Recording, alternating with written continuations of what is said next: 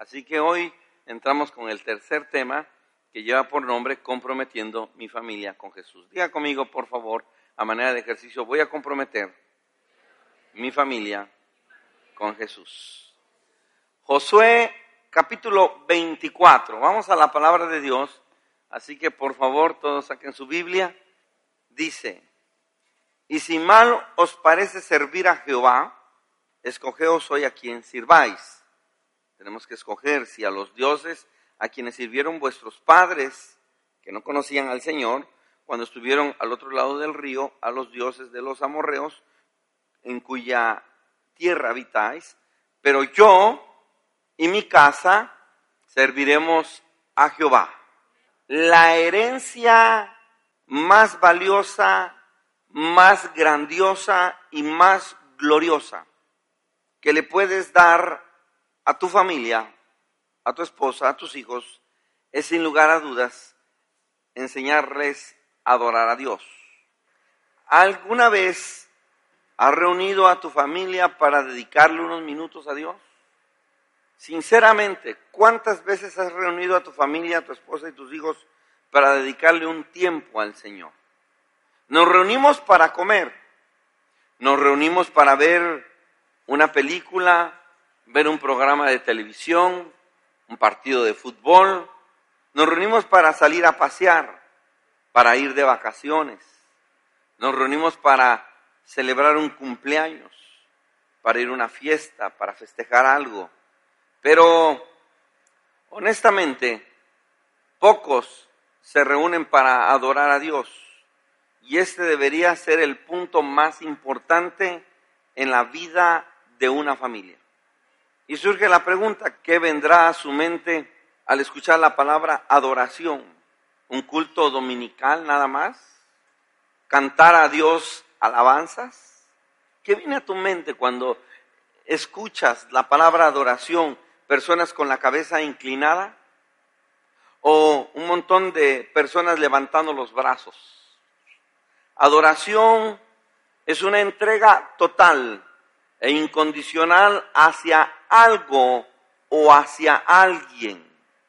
Adoración es a alguien que consideras lo más importante en tu vida.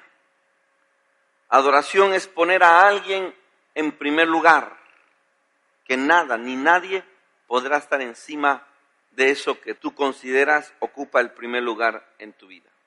Y decía yo que la palabra adoración tiene que ver con sacrificio. Y uno de los ejemplos eh, más claros en esta enseñanza creo que es la vida de Abraham. Abraham tomó a su único hijo legítimo, porque era Isaac, lo tomó para adorar a Dios, demostrando que no había nada más importante que Dios y que nada ocupaba el primer lugar en su vida. El problema que tenemos nosotros es que ponemos muchas veces a nuestros hijos en primer lugar, a nuestra esposa en primer lugar, a nuestro esposo en primer lugar, pero absolutamente nada estará por encima de Dios. Y miren, Abraham le había demostrado que Dios ocupaba el primer lugar en su vida, ¿se acuerdan? Salió de su tierra y se fue a otro lugar, dejó a sus parientes, fue un hombre que caminó por fe, de hecho, lo conocemos como el padre de la fe. Y fue un hombre que le demostró a Dios que él ocupaba el primer lugar en su vida. Y Dios le dice, si me amas tanto, yo necesito que me demuestres si ocupo el primer lugar en tu vida. Sacrifica a tu hijo. Yo pienso, honestamente, y lo digo por las madres que están acá, que pocas veces ustedes dimensionan esta palabra de Dios. Dios le pidió a Abraham que sacrificara al único hijo que después de 100 años, que anheló tanto, se lo entregó. Yo creo que Abraham le pudo haber dicho al Señor, no te es suficiente todo lo que he pasado, cuánto te he demostrado, dejé a mi familia, dejé a mi tierra, he caminado por fe, aquí estoy sirviéndote, hablándote, no te he visto, pero yo creo que existes. ¿Por qué me pides ahora que sacrifique a mi hijo? ¿Qué hizo Abraham? Dice la escritura que tomó a su hijo y lo llevó para adorar a Dios. Y cuando lo tenía para ser sacrificado, apareció un ángel y lo detuvo. Porque la palabra adoración es poner a Dios en primer lugar. Si tú pones a tu esposa en primer lugar, estás adorando a tu esposa y no a Dios, por si no lo sabes. Si tú pones a tus hijos en primer lugar, estás adorando a tus hijos y no a Dios. Entonces, ¿a quién debo de adorar? A Dios. ¿Sabe por qué? Porque Dios se enoja. Miren lo que dice Éxodo 23. El primer mandamiento es adorar a Dios por encima de todo. La palabra de Dios dice que no tengas dioses ajenos delante de Él. Éxodo 23 y 4. El segundo mandamiento nos dice cómo adorar a Dios, pues Él prohíbe la adoración falsa. ¿Saben cuál es la adoración falsa? cuando tú dices que amas a Dios, pero nunca lo pones en primer lugar. Esa es la adoración falsa. Éxodo 20, el versículo 5, el que sigue, dice, no te inclinarás a ellas, no las honrarás, porque yo soy Jehová, tu Dios fuerte, celoso, que visito la maldad de los padres sobre los hijos hasta la tercera y cuarta generación de los que me aborrecen. Ojo, el que no adora a Dios, aborrece a Dios. O adoras a Dios o no adoras a Dios.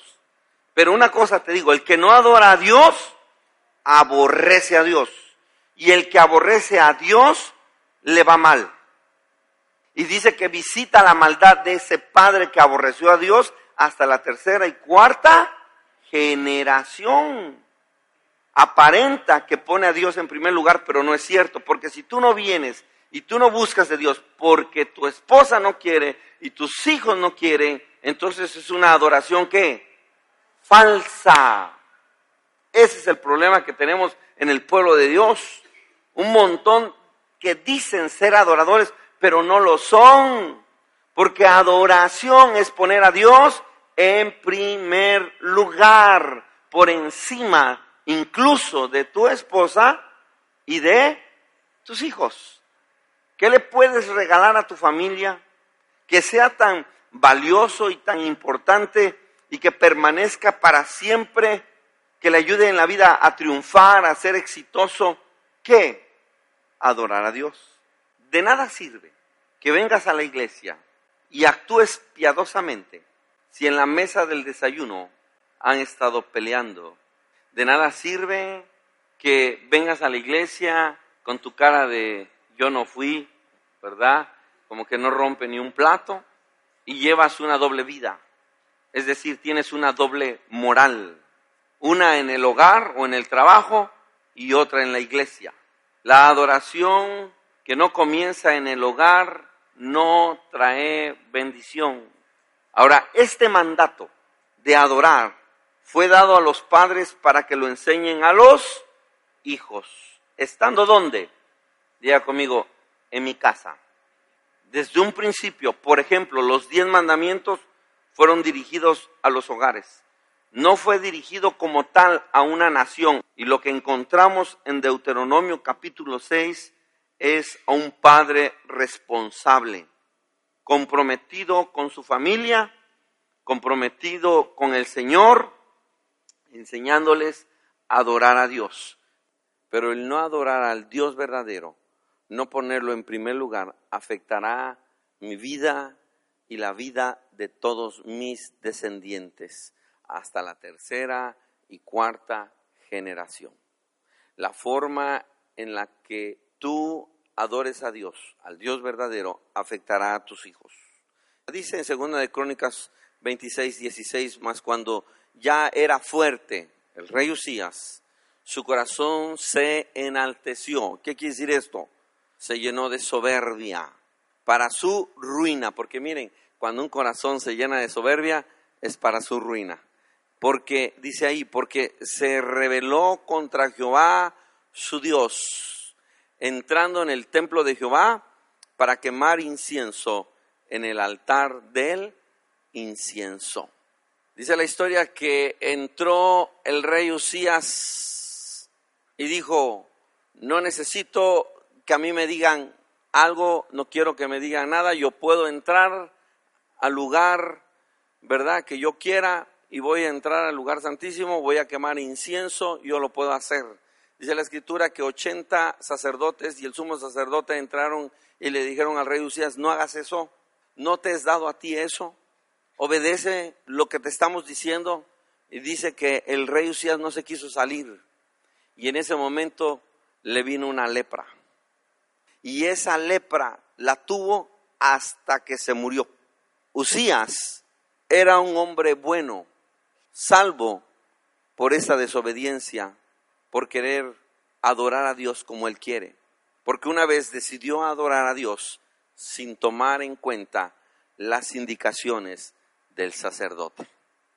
Le suenan frases como, solo voy a ir el domingo a la iglesia, porque no me gusta que me digan qué tengo que hacer. No tengo por qué obedecer a nadie, y menos a los hombres, sea líder o sea el pastor. No necesito de nadie. Como resultado de adorar a Dios como ellos quieren, tiene consecuencias y a Usías le vino una lepra, pero eso no fue todo y murió con esa lepra sino las consecuencias de querer adorar a Dios como Él quiere, se transfirió a sus hijos, a sus nietos y a sus bisnietos.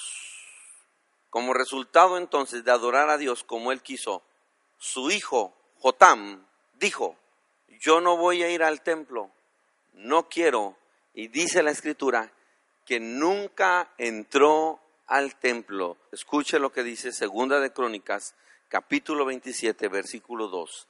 E hizo lo recto ante los ojos de Jehová, conforme a todas las cosas que había hecho Usías su padre, salvo que no entró en el santuario de Jehová, pero el pueblo continuaba corrompiéndose.